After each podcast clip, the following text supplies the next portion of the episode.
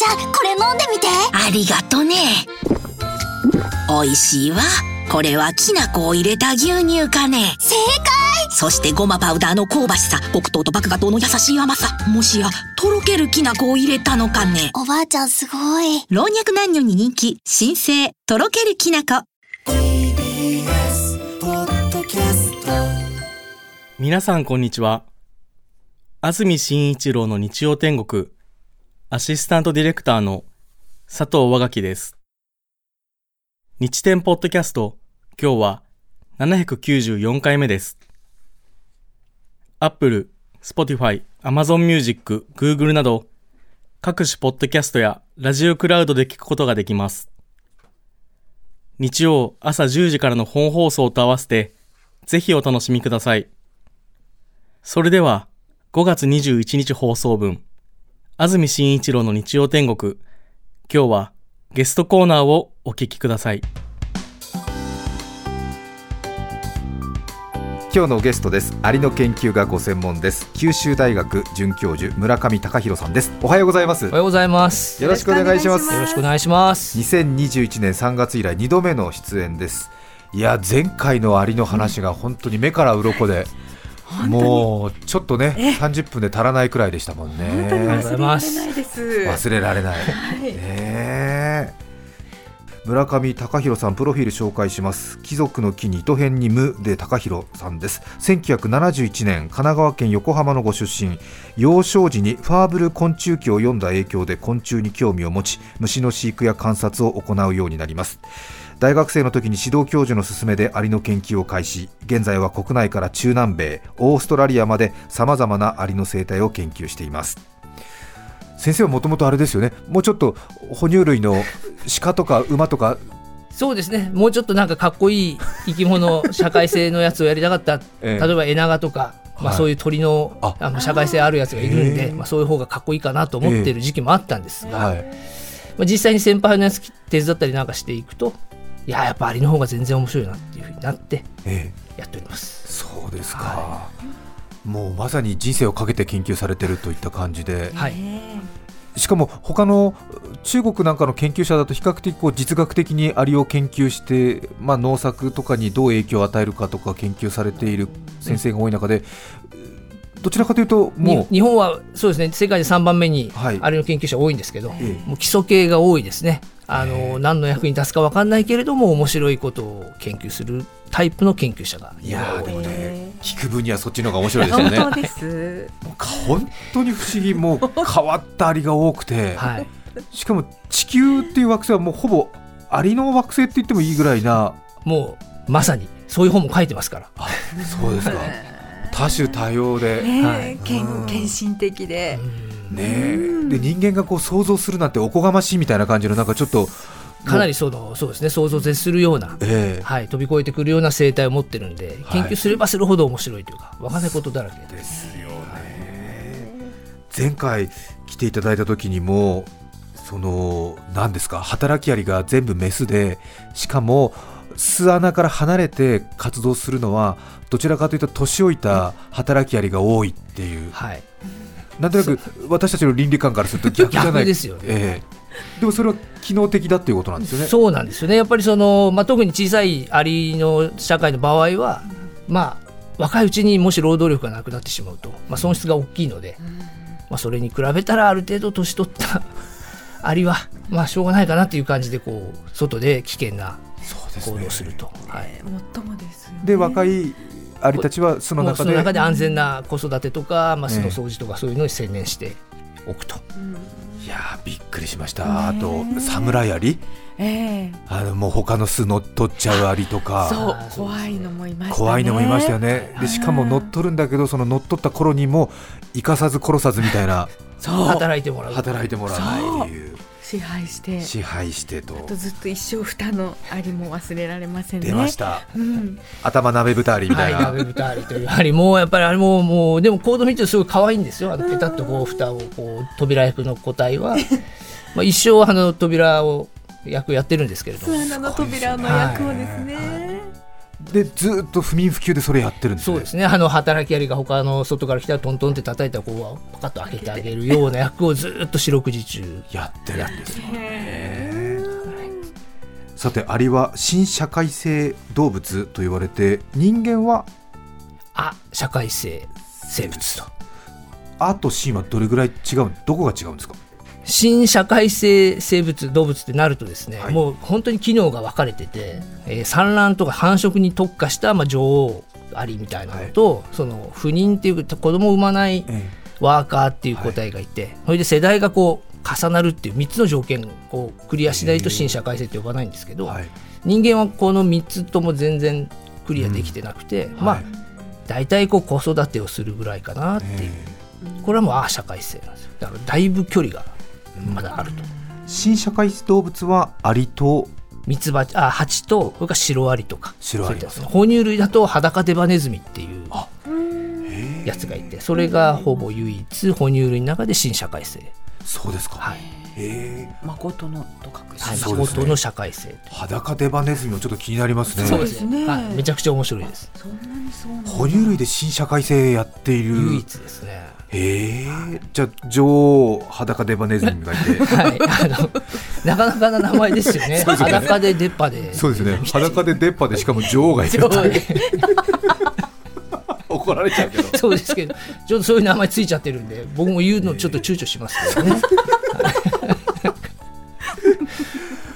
本当でも新社会性動物のアリで驚くのは女王アリのイメージがはい。村上先生に2年前に話聞いて全くイメージ変わりましたね、うんうんうんどちらかというと君臨しているというよりも、働きアリにうまくこう、うん。コントロールされるというかまあどちらかというともう本当に産卵に特化した、ええ。まあマシーンというとあれですけど、ん。と本当にはい。大変そうだな大変だなと思うって重労働じゃないかな。そうですよね。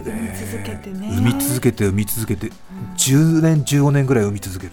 そうですね。僕が研究しているハキリアリだともう20年。20年。20年。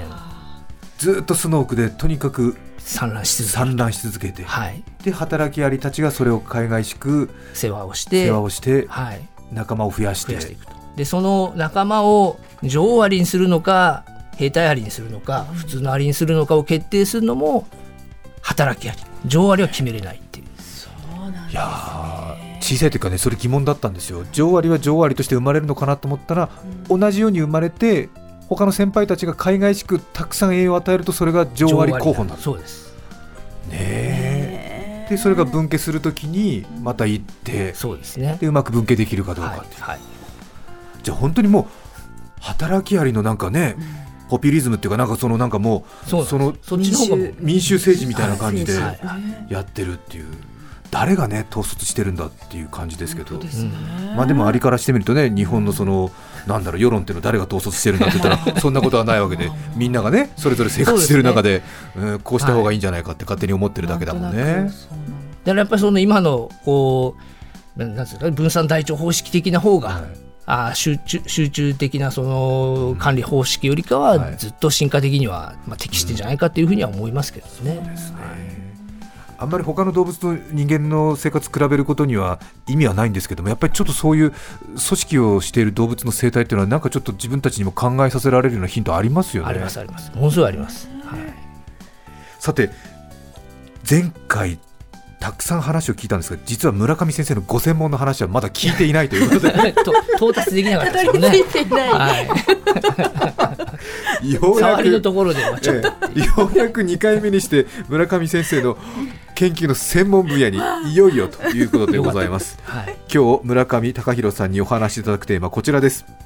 究極の役割分担アリの日常まずは一気に紹介します究極の役割分担アリの日常その1農業をするその2 3000万個その3中間管理職はよくしゃべる以上の3つですお待たせしました村上さんが専門で研究しているのがハキリアリとはきりありです。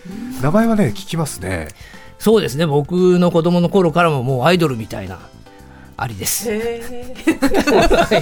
イドルですかね。いいですかね。そうですか。今多分あの虫マニアたちはもうそうだそうだってなってます。はい葉を。切る葉っぱを切っあのねはい。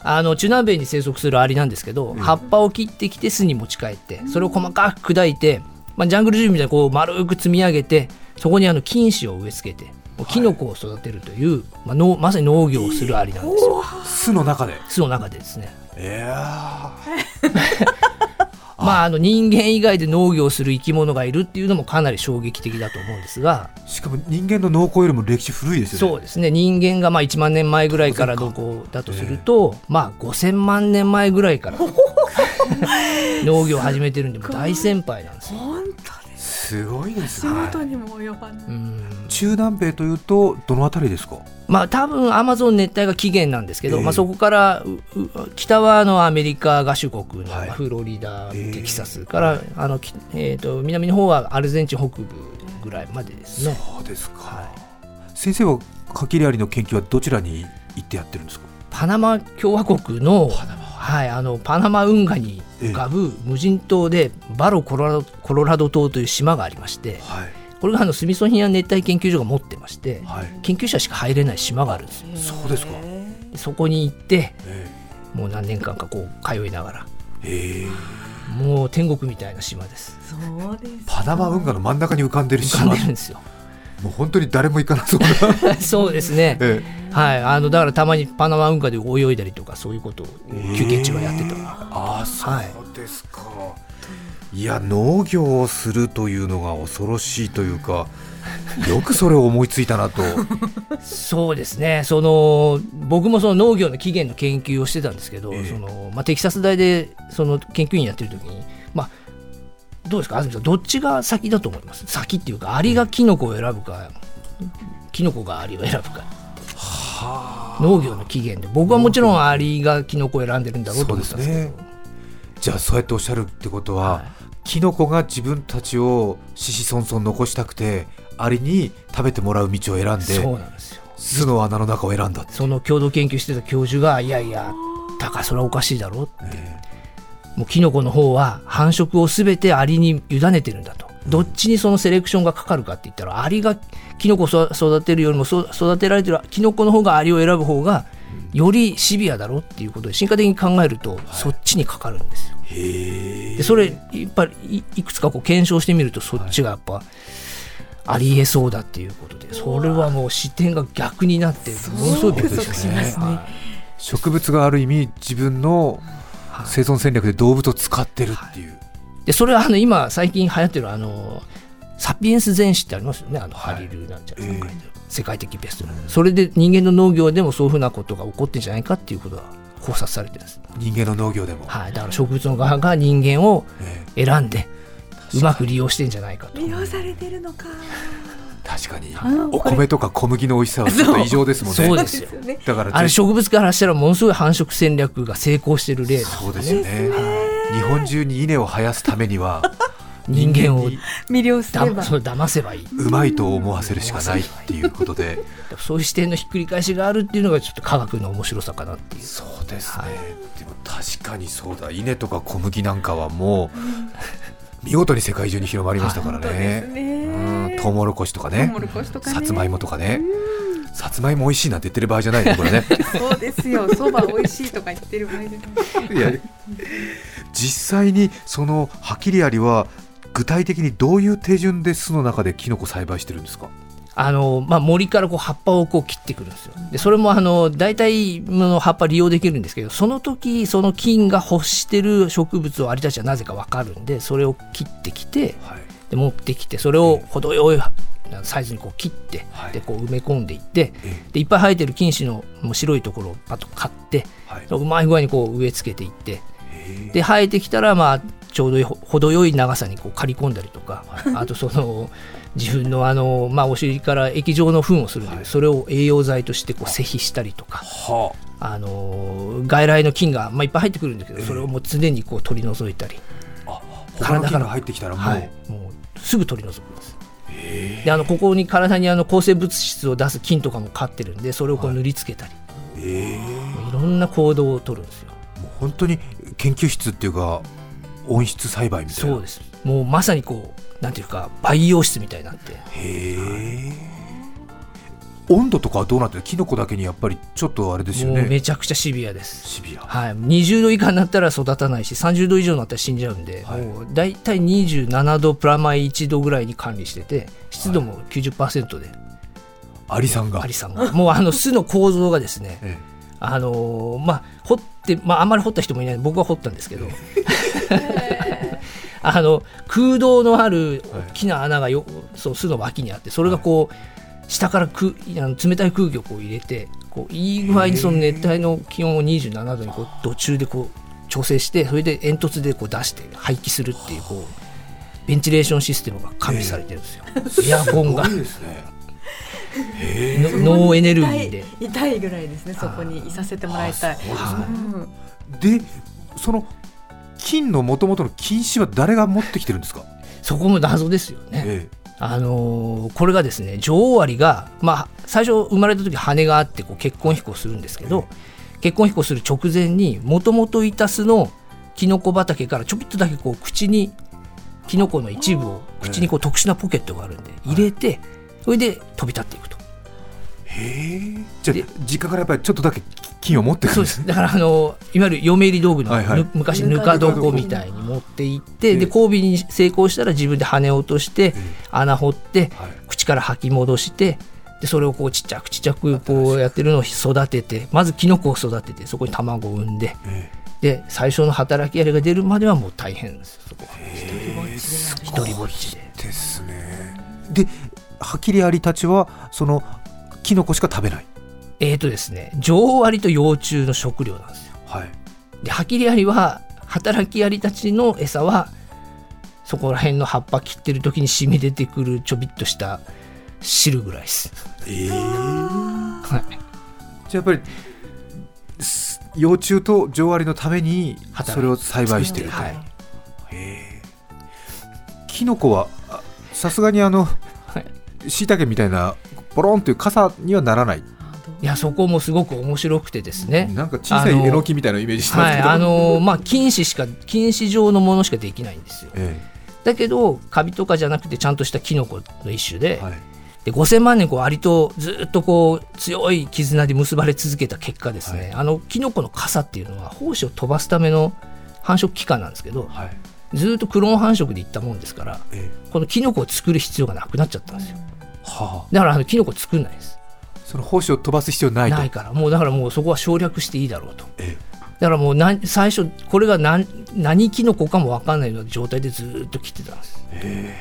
で94年ぐらいにその DNA 技術解析技術が進んで、ようやくこのキツネのカラカサ属に近いんじゃないかということは分かったんですけど、これ地球上の中ではもうこのハキリアリの巣の中にしかいないっていう、いない、はい、はあ、じゃあやっぱり生存戦略間違ってなかった。もうドンピシャですね。ドンピシャで、はい。はあいやー考えてますね。ただでもそんなジャングルの中で、まあ、雑菌だらけって言ったら失礼かもしれないですけどもうとにかくそんなにねえ雪国舞茸の工場じゃあるまいし、い。やもう本当に。雑菌だらけだと思うんで大すけど変ですよ。そんなにちゃんとケアできてるんですか？まあ、そもそもアリはすごい清潔好きな昆虫なんですけれども、ハキリアリはそれに輪をかけて綺麗好きで、まあ、僕があの500時間ぐらいこう観察してる間500時間もかか500る。時間ぐらい観察してあの巣の外から巣の中に入ってくるときはもう100%こうグルーミングって言ってこう毛づくろいをしてから入るんですね。全身なんです。全身人間はまあこのコロナ禍でようやくこう手洗いをするぐらいかなですけども、ええ。全身もシャワーを浴びるような形でへ長い時はですね、まあ、15分スパンで見るんですけど15分ぐらいやってるやつもいるんですよ。ええ。だからものすごい清潔な状態にしてからしか巣の中に入らない。戻らないで常に掃除してるし。そうですか。いや15分なんて 大変ですよ。そのアリのね一生の時間からしたらものすごい長いものですね、はい。きっとね。いやーキノコ育てるアリってのはハキリアリだけですか？あのアリの中ではもうここのキノコあハキリアリをはじめとしたキノコアリだけ。キノコアリ。はい。大体300種類ぐらいはいるんですけど一そのグループとしてはその。そんなにいるんですか、ええ。今日は村上隆弘さんにお話を聞いています究極の役割分担続いては3000万個ということでこれは何の数なんでしょうか？これはですね先ほどもちょっと言いましたけど、はい。このハキリアリの女王アリはえ20年生きるんですよ。20年？20年。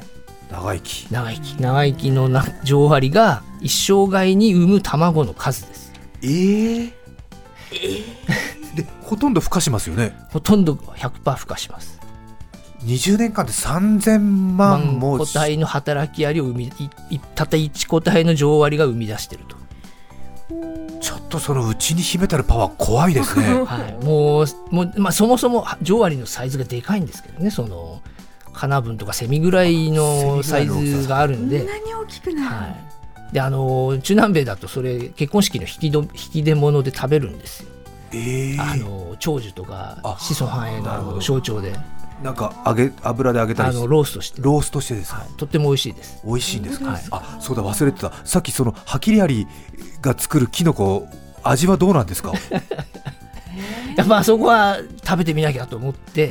先生やっぱり食べますよね。シャベルですくってえスプーンでこう食べてみたんですけど、人間にはちょっと美味しくないかな美味しくない。ちょっとカビ臭い。ああまあそうですよね。残念でしたそれカビだもんね。ええですよね、はい。人間もさすがにね菌糸食べてないもんね。やっぱりあの傘の傘の部分がないとちょっと難しいですよね。非常に残念。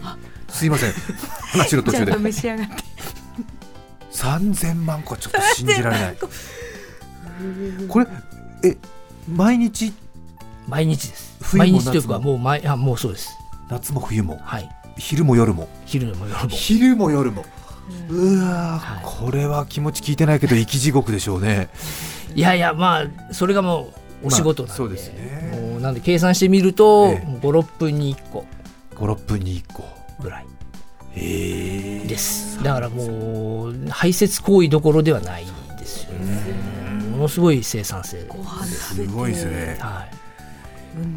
一人で関東に住んでる人全員産んだみたいなことですからね。そうですよね。そうです。うん。うん20年かけいや20年間かけてみんなお母さん一緒ですみたいな。すごいですねで交尾はでもい一一生に1回だけ一生に1回一生に1回だけその羽が生えている時だけですねでそこで交尾を交して尾してお腹の中にオスアリの、まあ、卵の元精子を貯めてはい。降り立っていくと。えでその間あその後の20年間はその1回で交尾したその精子を20年間ちびちびちびちびこう小出しにして、小出しにして。はい、えーそれは体内にそのオスの精子を貯めとく？そうなんですよ。貯精脳っていう袋があって。女性の、はい。へでそれもだから不思議なんですよね。なぜその常温で他の生き物、あ他の個体から来た、まあまあ、いわゆる生ものをえ常温でこう20年間もー確かに。保存できるのかと、本当ですよね。結構大きな謎だったんですよ。冷凍して取っとかないといけない。人間はそううですよね。それでも20年は多分持たないんじゃないかと。それは研究は進んでるんですか？それはもうつい最近ですね。え、あのー今年に江南大学の、まあ、はい。研究者の方が、え。あのーこの女性脳の中がかなりな無酸素状態であるっていうことと、はい。まあ、特殊な遺伝子が発現してるっていうことを発見しまして、えはい。でこれはかなりな発見でもうあのこういうふうなメカニズムが分かると、まあ、今後人間社会にもちょっと応用可能かなというふうに思ってます。要は生ものが腐らない空間を作り出すことができるそうなんですよ。た例えばだから冷凍冷蔵技術にそんなにエネルギーを使わなくても済むみたいなエネルギー革命が起こせるんじゃないかと。そうですよね。確かに腐敗を止めるっていうことですもんね。いろんなきっと科学技術に応用がね素人でもいろいろね思い浮かびますもんね、はい。腐敗を止めることができるね空間が。にして何かをはい添加すれば、はええそれにしてもその20年間たった一度の交尾で3000万個産み続けるっていうのは繁殖能力高いですね。いそうですね。だからまああの中南米ではまあその西洋の農業が入ってきた後はかなりな農業害虫として、はい、有名というか繁殖力が強いし個体数も多いんで、えまあ、ブラジルの国家予算の10%ぐらいがハキリアリ対策予算に使われるぐら。い本当に甚大な。つまりあの切ってほしくない葉っぱまでカカリカリカリカリってしまう。人間が栽培する作物は柔らかくてこう美味しいんでアリにとってもこう利用しやすいんですよね。やすいと。なので非常にあの大きな農業害虫になってます。で女王アリが寿命になるとそのコロニーはやっぱり難しくなるわけですか？そうですハキリアリの場合はもう本当に1個体しか巣の中にいないのでもしその女王アリが死んでしまったらもうあとはもうその働きアリだけの世界になってしまって、はいその働きアリが死んでしまうともうそれで巣が終わってしまうと。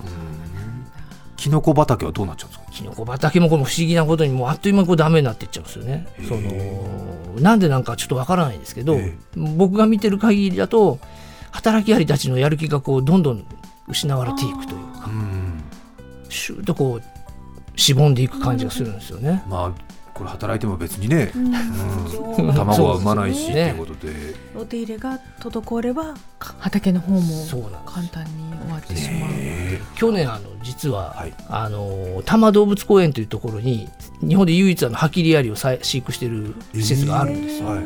でそこに2コロニーいたあのハキリアリのうち1コロニーの女王が死んでしまってえでその後あの滅びの展示という滅びの展示。今後どこまでそのハキリアリの巣が、はいはい持つかというかそれを滅びゆくプロセスをこうちゃんと展示して見せるっていうのがあって、いやーすごいなと思っていやー。多摩動物公園やるなと。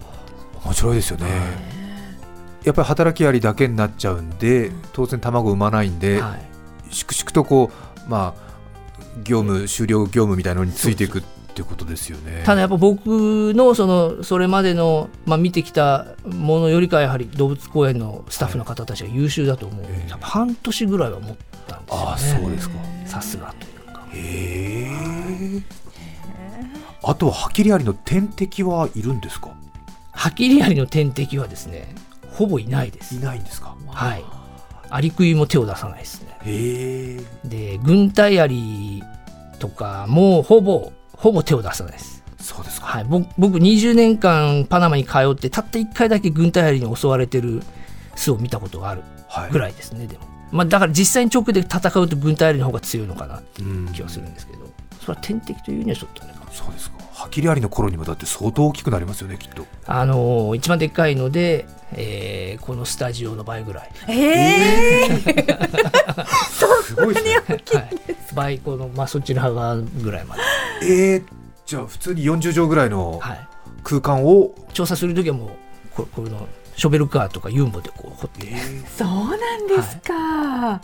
だからもう冗談じゃなく本当に大変なんです。ブラジルとかだともうそういうの家の下とかに作られて家が傾いたりとか。トラクターがはまって死んじゃうとか。そうですか。もうじゃあもう本当に怖い。ちょっとした日本の一軒家ぐらいの一軒家よりでかいかもし一軒れない家大きいぐらいですね。はちょっとしたもう倉庫ぐらいの感じのい、ものが一つのぼっこり巣です。はい。一つの巣。でそれがもう無数にあるっていう状態です、無数にある。はい、で中でキノコ栽培してそうです キノコ畑はどれぐらいのあれだ何分の1ぐらいがキノコ畑あもうず全部です。全部その空間はこうこう直径1 5センチぐらいのキノコ畑が数千個バーッとあるんで。細かく部屋分かれてるんですね。それをまたどうやって管理してるんでしょうね。いやーだからまあ中央集権的には無理ですよね。その末端と末端はもう全く、もうやっぱりこう自分たちでこうそれぞれ管理していく必要が管理していって、はいでちょっとうちはいいキノコできたなみたいなとかちょっと肥料入れなきゃダメだな とか。そうね。そうですね。それはもう本当に働きアリが一個対一個で判断してへやってらっしゃるというか。一働きアリに対して一つのキノコ畑なんですか？いやもうキノコ畑の中にはもう数万。数万。はい数万弱ぐらいですね。まあ増えてそれでまあ数百万個体いるんで、あ数百万アリいるんですか、はい、一つの巣に一つの巣に。あ失礼しました、はい。全然数を間違えてました、はい、なのであの僕も掘った時にはこう全身ハキリやりままみれになって怖いです。上から下までズタズタに引き裂かれて。えお洋服とかお洋服をそれであのそれが面白いということであの博物館に展示されたことあります。服を。そうですか お洋服ですけで済むんですか？自分の。あここ切られて可能して腫れ上がったりと目元お顔も。かって血が出たりえはい。いや楽しいんですよそうですか。ーここで一曲お聴きいただきたいと思いますつくば市のサザンカさんからのリクエスト浜田真理さんで「リターントゥマイセルフ」著作権使用許諾申請をしていないため、リクエスト曲は配信できません。引き続きゲストコーナーをお聞きください。今日はアリの研究がご専門九州大学の村上隆弘先生に話を聞いています。おしまい3つ目は中間管理職はよくしゃべる。これはどういうことでしょうか？僕のあの主な今一番力を入れてる研究がはいそのアリのその音声コミュニケーションってええあのアリおしゃべりを研究してるんですよ。アリもどうやら喋っているっていうことを先生見つけたんですよね。そうです。あのそれまではそんなに音は重要じゃないっていうふうに言われてた、まあ音を出すことは知られてたんですけど、ええ。まあ大体その補助的な役割だろうと思ってたんですけど、まあ、ちょっとうちの研究グループで作ったあの小型の録音装置で録音してみたら、思いのほか喋ってると。え怖いぐらい喋ってるのが分かって。えはい。でそれでちょっとこれは本格的に研究してみなきゃいけないなっていうことで、うん、そうですか。前回ね、あの音声データをお借りして、うんはい。キュキュキュキュッとね、キュキュキュキュキュキュキュッってそれを村上先生が寝ずにキュッて何回たか数えてるって。いや本当にあのそういうもうとんでもないあの回数喋ってるあの回がありまして、はい、もう15分間で7700回も、えー、あの喋ってるもんですから。その1ファイル解析するのに1か月以上かかって、そうですか。えー研究室でも終わんないで家持って帰って、その夜中やってたら寝ちゃって、娘に起こされた時に寝言でこうキュッキュッキュッキュッキュッってこ言っちゃったと。娘が慌てて「お父さんハリゴでお父さんついにしゃべってるよ」って言われっちゃったっていうのがあったぐらい大変な。そして先生の出された本のタイトルタがイトルになっちゃったっていう感じで。す 実話なんですよで中間管理職がよく喋るっていうのはどういうことなんですか？あの先ほどちょっとあのはアリの社会だとその老齢個体がその危険な仕事をするっていうふうに言ってたんですけどはっきりアリはもっとこう社会構造が複雑化してまして、えーとまあ、あんまりあの3ヶ月ぐらいしか生きれないんでもうその体の大きさである程度こう食能を決めてるんですよ。で大きい個体は、えー巣の防衛とか、トレールのこう脇で、えー敵が来ないかこう見張ったりとか、でちちっちゃい個体っていうのは巣の中で、えー、とキノコ畑のお世話とか、幼虫の世話をするんですけど中間的なサイズのやつももういろんなマルチタスクでやってるんですよ。でこう情報センターみたいな形なんででこれぐらいのサイズのやつがもう一番喋るんです。だからこれを3個体入れておくだけであとちょびっとちっちゃい個体入れておくだけで15分で7700回も喋っちゃうやっぱりこう真ん中で媒介するような係の人がやっぱりよく喋ってコミュニケーション取ってるだろうと。実際にはそんな感じですね。そのキノコ畑の上でずっとこうブツブツブツブツブツブツブツブツ言ってそれに対してこう他の個体がこうこうしてええこう応答して何か情報を共有してるっていう感じなるほど多分先生のね研究が進めばこの後多分文法があるとかそうできれば文法とかですねそういう辞書みたいなのが作れるといいなと。で先生はそれを解析してて自分の寝言までアリゴになっちゃったっていうね。で娘さん心配するって 先生の本のご紹介です。改めまして村上先生の著書のタイトルは「アリ語で寝言を言いました」不走写真書から税別900円で発売中ですぜひご一読いただきたいと思います。本当にアリの世界は面白いですね。本当に面白いですありがとうございますねあとは村上先生宇宙飛行士のテストを受けたそうですね。まだちょっとずいぶん飛んじゃうような印象ですけれども、まあ、去年あの JAXA の宇宙飛行士の募集がありまして、はい。えでちょっとチャレチャレンジいたしました。いけるんじゃないですか？いやいや、いやいやいやもう残念ながらあの途中で敗退してしまったんですけれども、まあ、できれば宇宙にアリ連れてってあげたいなという。ことで。でもうね最近村上先生がねアリなんじゃないかなと思ってたまにあるんですよ。いやいやいやもうだってアリの T シャツとかね。もう着てますし。そうですね。これははきりあり T シャツを着て。ますはっきりアリ T シャツ。ねえ。いやもうだからアリ愛に溢れてますからそうですね今日は九州からお越しいただきました九州大学准教授村上隆弘さんに話を聞きました。どうもありがとうございました。ありがとうございました。5月21日放送分安住紳一郎の日曜天国ゲストコーナーをお聞きいただきました。今日はこの辺で失礼します。